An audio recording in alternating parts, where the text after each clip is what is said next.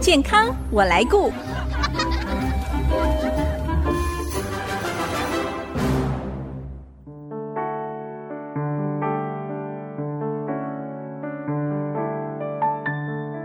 听众朋友，大家好，我是王淑荣，欢迎收听《健康我来顾》节目，一起关心你我的健康。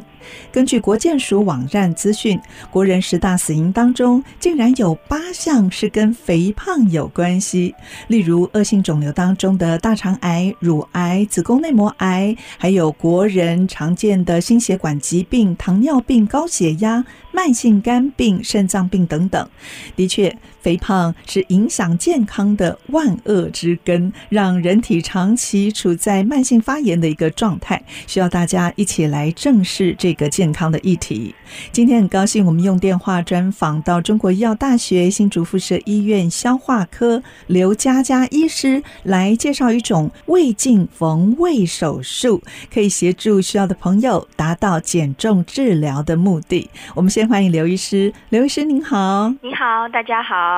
刘医师过去哦，对于病态性肥胖的手术治疗，我们听过有胃绕道啊、胃胃袖状切除手术等等哦。但是现在有一种无伤口的新选择，就是您今天要介绍的胃镜缝胃手术。嗯那是不是可以为大家先介绍一下这个手术呢？哦当然可以，没有问题。可以跟大家稍微介绍一下，就是什么是内科的胃镜缝胃。我想胃镜大家应该都蛮清楚的，它是是一种我们上消化道检查的一个仪器。嗯哦，那现在利用呃有一些新的一个技术，我们可以把就是一个缝胃的一个器械直接套在我们这个胃镜上，从嘴巴进去来帮忙病患进行胃内的缩小。那当然，这一个手术吼、它比较特殊，它还是属于算是手术的一种，所以它还是需要进行无痛麻醉啦吼、嗯然后从嘴巴进去之后呢，这种手术它会在我们的胃壁内进行交错缝合，也就是说，我们今天帮病患用胃镜来进行缝胃，它不但是可以进行宽度的缩小，也可以进行深度跟长度的缩小，所以它是一个呈现三 D 的把整个的胃缩小的一个方式。嗯，就是嗯从胃的内部来做缝合，是不是？嗯是的，没错，哦而且是用我们检查用的这个胃呃镜胃镜。 对。哎，那这样子缝胃的治疗，它是不是需要住院啊？您刚才说需要麻醉嘛？对对，嗯，那就要住院了。嗯，我们会建议住院一个晚上。基本上哈、在国外，包括我在呃美国的 Johns Hopkins 学习的时候，其实现在他们有一些地方已经把它列为日间手术，就是嗯不需要住院的。哦，就一天就可以完成的。是，的，对。嗯但是经过我们的，就是因为毕竟每个人种不同，而且每个病患对于疼痛的忍耐度也不太一样，我们嗯还是会建议住院一个晚上。像这样的手术哦，对于接受手术之后的病患，他后悔了，他希望可以恢 复原本的状态，是是可以利用拆线把胃恢复到原来的状态。是因为这个线不会吸收，它是哦一直留在我们的胃里面的。那嗯只要在我们的呃伤口，就是我们毕竟缝合会有胃跟胃黏膜之间的对合，对如，果在对合它还没有完全长好之前，你想要拆线，基本上这些线都是可以拆除的，就从胃的外部把这个线剪掉。拆掉那是的，胃就可以恢复原来的状态嘛？是的，对对哦对，所以您说这个是最近十几年开始有的一个新的治疗领域嘛？，对，它是从哪里开始？就是美国欧吗？美， 对对哦，对是在欧美。对，研发者是美国，对是，那它是专门针对于肥胖的治疗，是不是？，是，但是嗯其实这个器械用途蛮广的，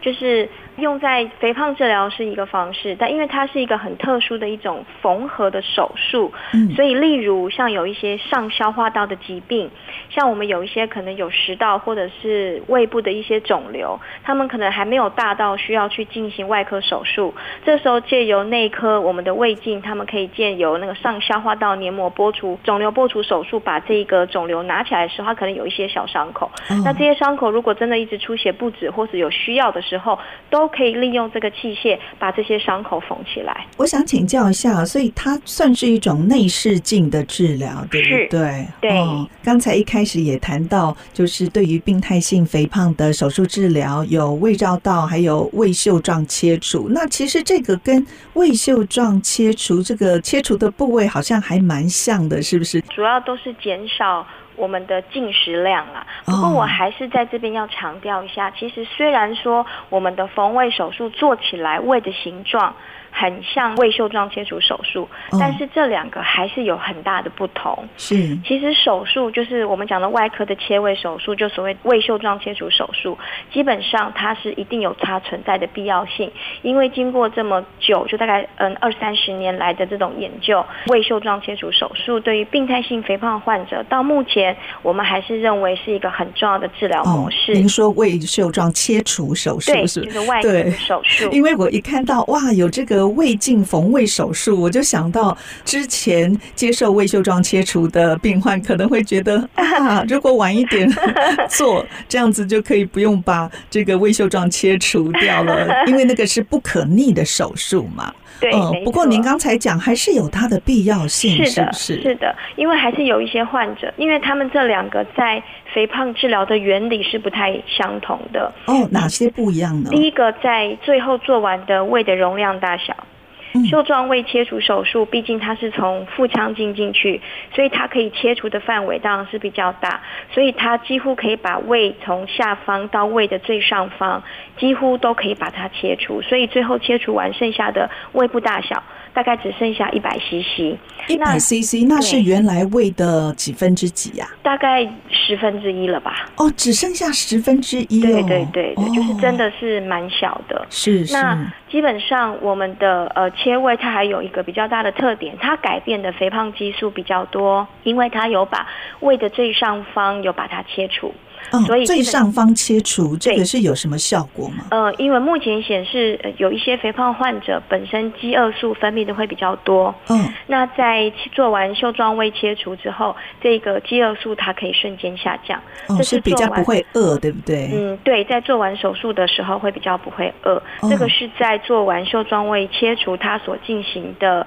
的荷尔蒙的改变。是是，那我们的缝胃，因为我们的下面跟袖状胃切除其实几乎都是一样大小，嗯唯一的差别就是在胃的最上方，我们称为 fundus，就是胃底的地方，我们不会缝起来，嗯，就是是刚刚说会分泌饥饿素的地方。是那所以我们研究目前发现，走缝胃的病患，他所进行的胃肠道就是我们的肥胖激素的改变，又是另外一种，它会改善胰岛素抗性，它会改善瘦素抗性。除此之外，研究也发现，虽然我们没有把胃的上方，就是胃底的地方切除或是缝合，没有造成饥饿素的下降，嗯但是也不会造成饥饿素的上升。是所以目前在国外许多的一些很有名的医学研究跟做这个研究发展的这些医师跟科学家，他们有发现，或许有一些病患因为做完缝胃一年到两年，还有持续在掉体重，可能是跟这个饥饿素没有经历过大起大落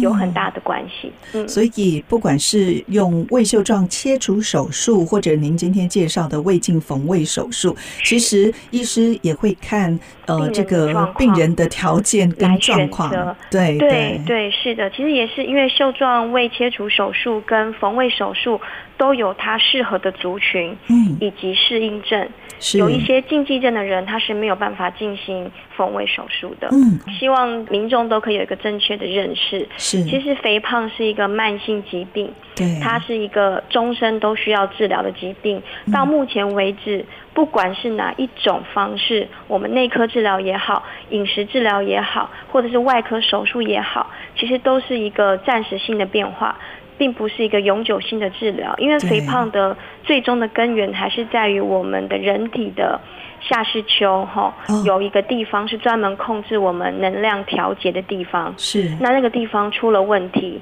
导致我们人体的脂肪器官它没有办法去做一个平衡的调节点。嗯在正常人这一块没有受伤，就是没有生病的时候，我们人体会知道我们吃了多少食物之后，我们会不要去吃了，是呃人体的瘦素会往上升，让你会有产生一些饱足感。哦那人体在过度饥饿的时候，饥饿素又会增加，让你要去去吃东西。是所以人体就是利用这种荷尔蒙、肥胖激素的变化来达到一个脂肪维持到平衡点。嗯哼，但是生病的人就是肥胖患者，因为这一块他受伤了，他生病了，是所以他这个调控开始失去了一些问题。哦所以它才会产生它的脂肪器官不知道什么时候开始停止，不要再储存，嗯哼，所以他们就会产生肥胖的问题。是所以目前这一些治疗，不管是内科的治疗也好，外科的手术也好，我们的目的希望利用这一些治疗嗯来达到部分肥胖激素的调整，是是让这些病患的肥胖激素可以像正常人一样运作。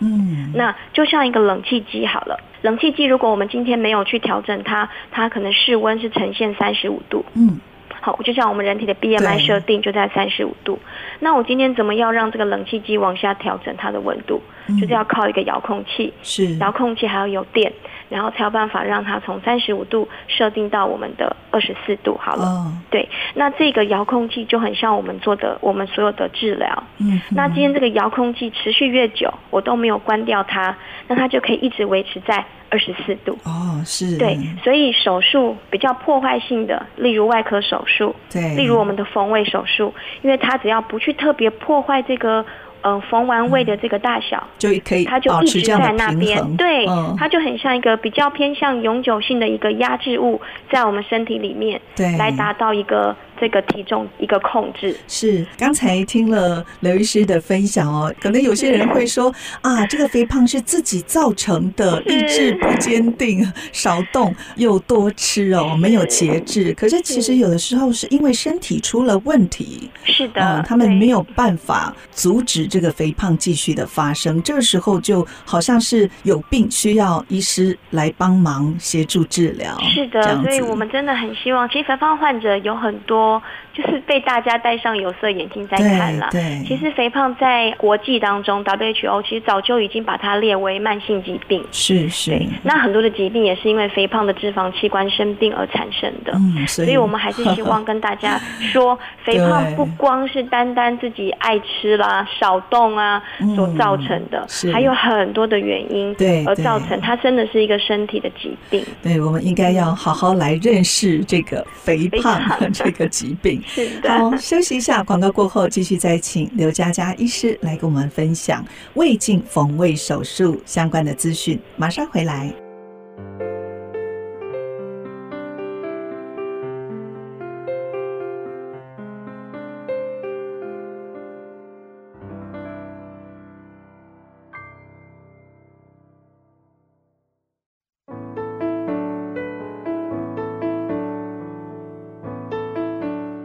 您现在所收听的是 IC 之音竹科广播 FM 九七点五健康我来顾节目，我是王淑荣。今天我们用电话采访到中国医药大学新竹附设医院消化科刘佳佳医师，来介绍针对治疗肥胖所进行的胃镜缝胃手术。那继续，我想请教刘医师哦，刚才您稍微谈到一下，其实这样的手术是有一些适合的对象，可不可以在这边帮我们整理一下，有哪些是适合做这个胃镜缝胃手术，有哪一些是不适合的病患呢？基本上哈，我们会希望接受这个手术，至少体重要达到一定的标准啦。哈、嗯，这个标准是看 BMI，, BMI 是的，嗯，目前哈我们会希望 BMI 至少要大于三十的中重度肥胖患者嗯在接受这一个手术会比较好哈。但如果本身 BMI 是大于二十七，已经迈入肥胖范围，但是有合并一些肥胖并发症的患者，那经过医师评估，他确定没有禁忌症，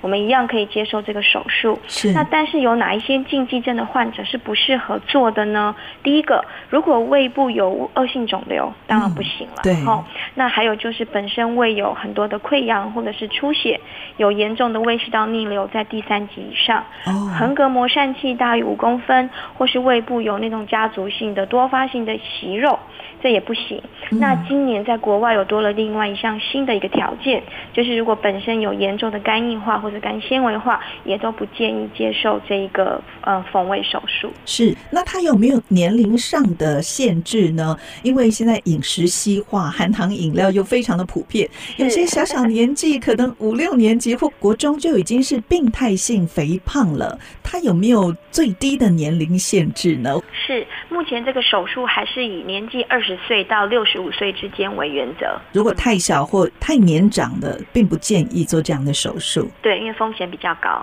哎，那请教刘医师，如果接受这种内科胃镜缝胃手术，在治疗的过程当中，会不会有一些风险或者是并发症发生呢？是有的，基本上哈，因为它毕竟还算是一个手术哈，嗯所以它常见的风险跟外科手术是有一些类似的，例如胃出血、胃破裂或者是胃部撕裂伤，这些都有可能会发生。这个所是以在之后还是在治疗过程？在治疗过程有可哦就能，有之了后也嗯有嗯可能。是是，是，所以这是我们需要特别去注意的。哦那至于常常大家会问的术后可能会有哪一些不舒服，对那主要都还是以胃部疼痛以及就是胃痉挛为主。哦，这个会持续吗？还是两只是三术天后那段时间？术后大概哦手术后的、呃当天最不舒服，嗯那隔天几乎就好很多了。做这个手术是不是也像外科的呃切除手术一样？可能在进食方面也是必须从流质，可能先从水啊，再流质，慢慢的，是的，嗯哼一模是嗯一样。呵呵完全康复的时间大概需要多久？就是胃都没有任何感觉，就好像一般正常的状况，大概会要经过多久的时间呢？基本上吼，我们平均休息两到三天就可以去上班了，因为几乎哦嗯就没有任何疼痛感了。哇，但是如果要提到胃部伤口的完全愈合，嗯，大概就是跟切胃手术是类似的，大概是需要两到三个月的时间，要两到三个月就的时是胃间部。的伤口。嗯但是两三天后就可以回去上班。哦，至少不会像切胃手术，可能伤口比较大，所以疼痛感延续的时间是比较长的，嗯是不是？其实这个部分还是要看个人呢、哦，因为有一些人比较怕 痛，